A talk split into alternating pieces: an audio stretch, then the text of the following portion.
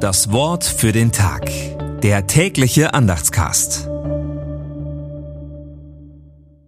Samstag, 18. November 2023. Und Hiob lebte danach 140 Jahre und sah seine Kinder und Kindeskinder bis in das vierte Glied. Und Hiob starb alt und lebenssatt. Hiob 42, 16 bis 17. Gedanken dazu von Adrian Marschner.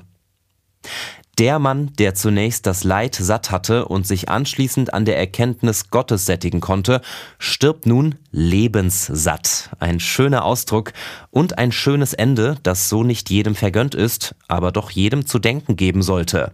Schließlich ist hier von demselben Hiob die Rede, der den Tag seiner Geburt verfluchte, an der Gerechtigkeit in der Welt und sogar an Gott zweifelte. Ob ein Leben erfüllt, manchmal glücklich, im besten Fall gut war, lässt sich im Grunde erst von seinem Ende her im Moment des Todes sagen. Hiobs Leben war erfüllt von Segen und Leid, vor allem aber war es ein Leben mit Gott, dem unergründlichen Geheimnis unserer Existenz. Das Wort für den Tag. Der tägliche Andachtscast. Präsentiert vom Evangelischen Gemeindeblatt für Württemberg.